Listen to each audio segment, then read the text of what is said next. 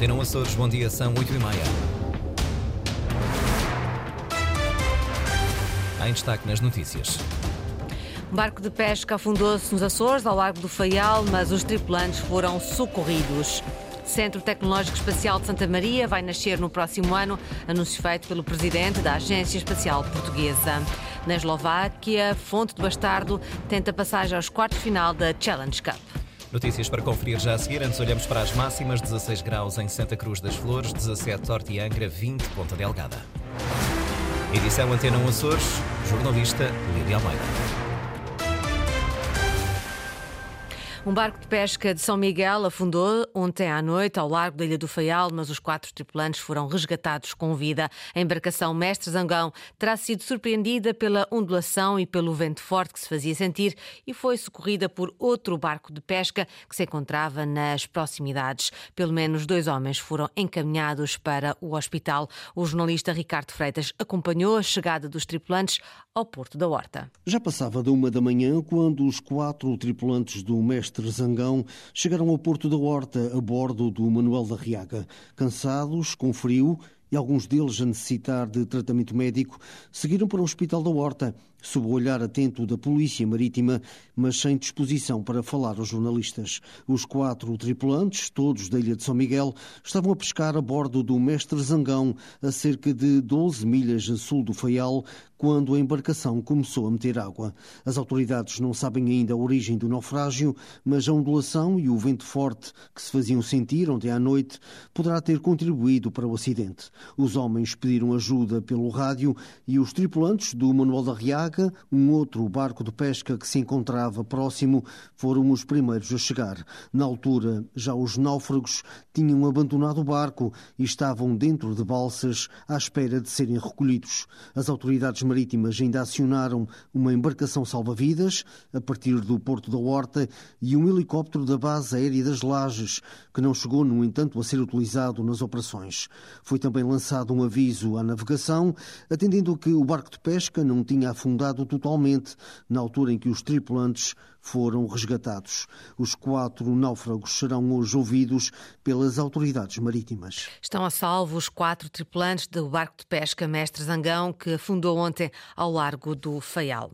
Em 2024 vai nascer o Centro Tecnológico Espacial de Santa Maria, anúncio feito pelo presidente da Agência Espacial Portuguesa. Os projetos estão já na fase final. Analial Pereira. O projeto espacial para Santa Maria começa a ter forma à garantia do presidente da Agência Espacial Espacial Portuguesa. Em Santa Maria, Ricardo Conde anunciou que os projetos para o Centro Tecnológico Espacial estão já na fase final. Uh, 2024 vai ver nascer o Centro Tecnológico Espacial Santa Maria.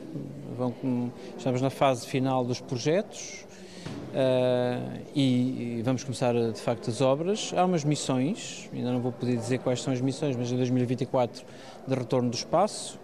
Uh, há também o, o, início do lançamento de suborbitais, uh, que abrirá eventualmente uh, a porta para a comercialização daquilo que é o, acesso ao espaço. Segundo o Ricardo Conde, vai ainda haver um reforço com uma nova estação no teleporto de Santa Maria. Vamos reforçar também aqui uma componente nova no teleporto de Santa Maria.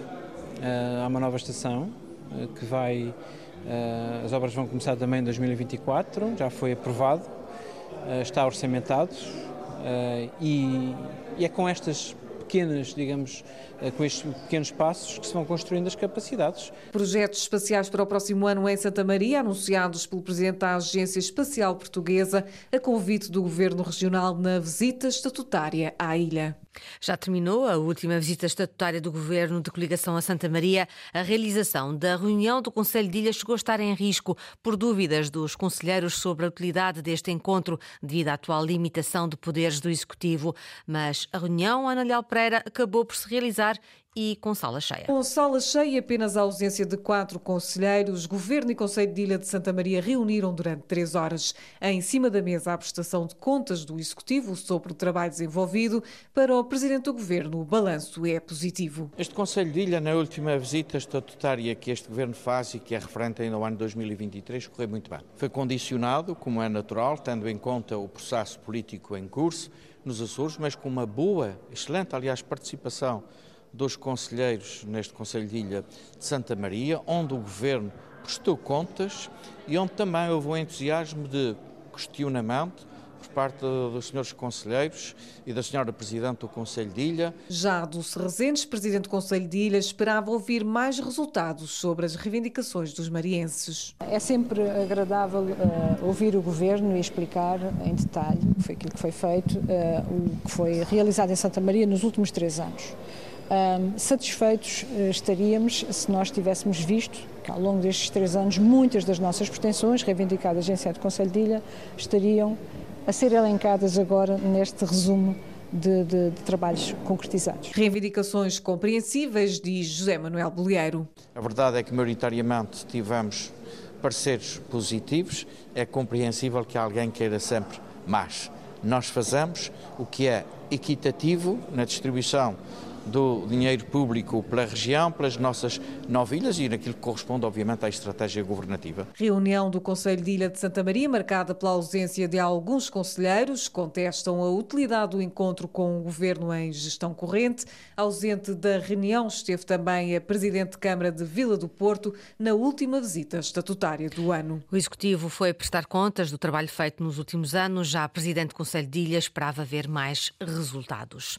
A Câmara de Comércio de Ponta Ponta Delgada e a Associação Agrícola de São Miguel querem um pacto de regime na democracia açoriana. Alegam que é preciso proteger as instituições da volatilidade política e assim evitar prejuízos para a economia e para a sociedade. Inês Linhares Dias. Despolitizar é a palavra de ordem. Para isso, a Câmara de Comércio e Indústria de Ponta Delgada e a Associação Agrícola de São Miguel assumem uma posição conjunta. Defendem um pacto de regime que proteja as instituições da volatilidade política, diz Mário Fortuna, presidente da Associação Empresarial. Apelamos a um pacto de regime para que os políticos compreendam todos o que é que fazem e, e em que é que aquilo que eles fazem impacta no nosso maior ou menor desenvolvimento.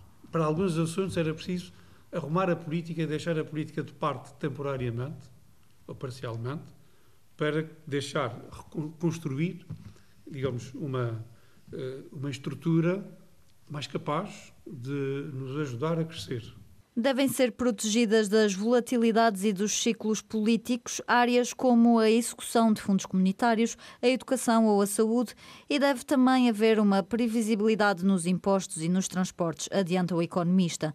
Uma posição que surge quando a região e o país se preparam para ir a eleições.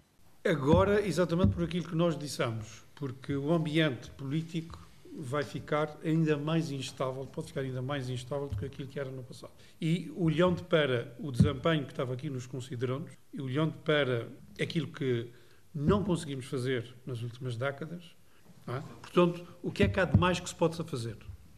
No nosso entender, faltam instituições. E as instituições foram muito maltratadas ao longo dos últimos anos. Câmara de Comércio e Indústria de Ponta Delgada e a Associação Agrícola de São Miguel pedem um pacto de regime e esperam que mais setores se associem ao apelo. O maior sindicato de trabalhadores do setor privado nos Açores, o CITACE, está preocupado com o número cada vez maior de famílias a pedir ajuda às instituições como o Banco Alimentar ou a Caritas devido à atual situação económica. O sindicato quer introduzir a melhoria das remunerações do trabalho no centro da discussão política nas próximas semanas. A prioridade do ponto de vista político tem que ser as pessoas, tem que ser os açorianos, tem que ser uh, os trabalhadores. Uh, e, portanto, deste ponto de vista, nós não podíamos deixar passar de lado aqueles que são os últimos dados do Instituto Nacional de Estatística, que vêm confirmar aquelas que eram as preocupações exatamente do CITA 7 sobre essa situação da pobreza e da exclusão social. Vitor Silva, do Sindicato dos Trabalhadores das Indústrias Transformadoras, Comércio, Hotelaria e Turismo, com eleições marcadas para 4 de fevereiro na região, o sindicato apela à necessidade de abandono da política de baixos salários e do empobrecimento crescente, mesmo dos que têm emprego. A Funto Bastardo joga hoje às 17 horas contra o Komarno na Eslováquia, encontro da segunda mão dos oitavos de final da Challenge Cup em voleibol masculino.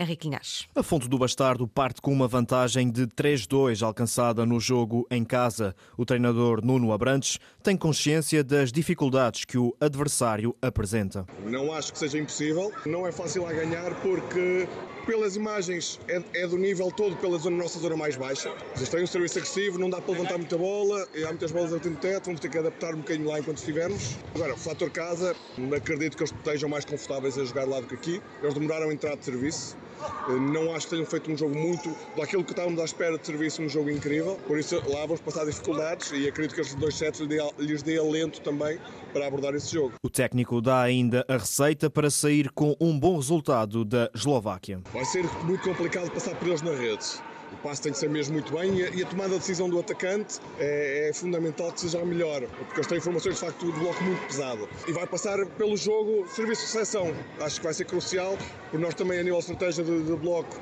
acho que montamos bem. Temos alguns ajustes a fazer. Segunda mão da Challenge Cup entre Comarno e Fonte do Bastardo, agendada para as 17 horas. A equipa da terceira procura uma vaga nos quartos de final. Parte com vantagem de 3-2 da primeira mão realizada na Ilha Terceira. Esta foi a edição das 8h30. Jornalista Lília Almeida. Notícias da região em permanência online a cores.rtp.pt e também na página de Facebook da Antena Açores.